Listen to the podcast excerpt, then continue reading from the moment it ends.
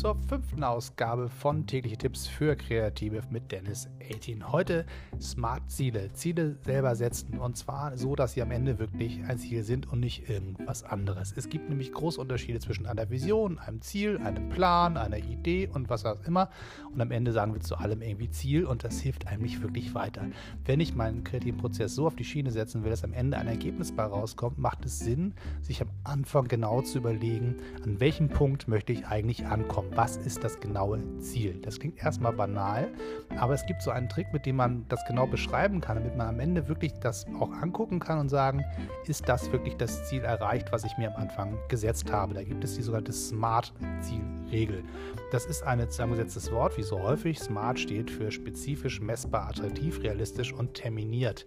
Das heißt, ich nehme ein Ziel, das ich mir beschreibe und versuche es abzuklopfen, ob es ein echtes Ziel ist. Das heißt, ich gehe mit den verschiedenen Kriterien durch den Satz, den ich mir aufgeschrieben habe, durch und schaue nach, habe ich wirklich ein Ziel beschrieben oder vielleicht irgendetwas anderes, was ein bisschen zu ungenau ist, vielleicht nicht genau ein Ziel beschreibt, sondern vielleicht etwas anderes beschreibt, zum Beispiel sowas wie eine Vision, was auch schön ist, aber etwas komplett anderes ist als ein Ziel. Das heißt, ist es spezifisch, ist es wirklich genau beschrieben, kann ich genau sagen, was es ist, von dem ich hier spreche?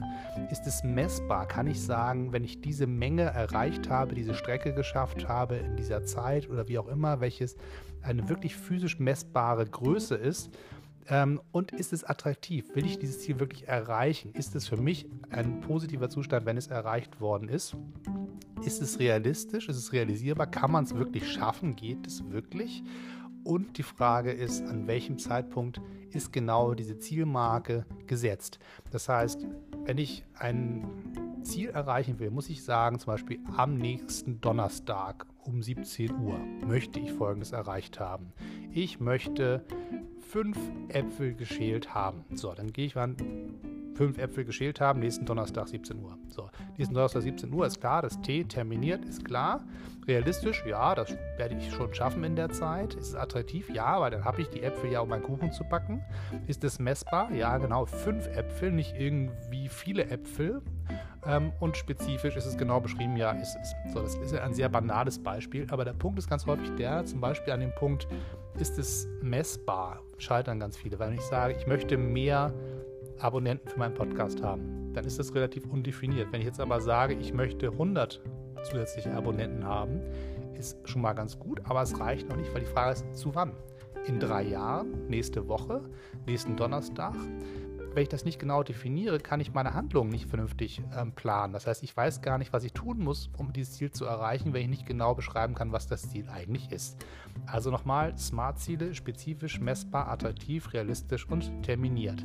Wenn ihr diese Kategorien auf eine Zielformulierung drauflegt und feststellt, es gibt irgendwo eine Lücke, zum Beispiel, es ist gar nicht realistisch, ich kann das gar nicht schaffen mit meinen eigenen Fähigkeiten, mit meinem eigenen Team, mir fehlen Leute, mir fehlen Ressourcen, mir, fehlen Fähigkeiten, dann weiß ich an dieser Stelle, aha, Achtung, dieses Ziel kann ich nicht erreichen, weil es gar nicht realistisch ist. Ich muss also was tun, damit es realistisch wird. Zum Beispiel eine Teamschulung zu machen oder mal Geld aufzutreiben oder mir mehr Zeit zu organisieren.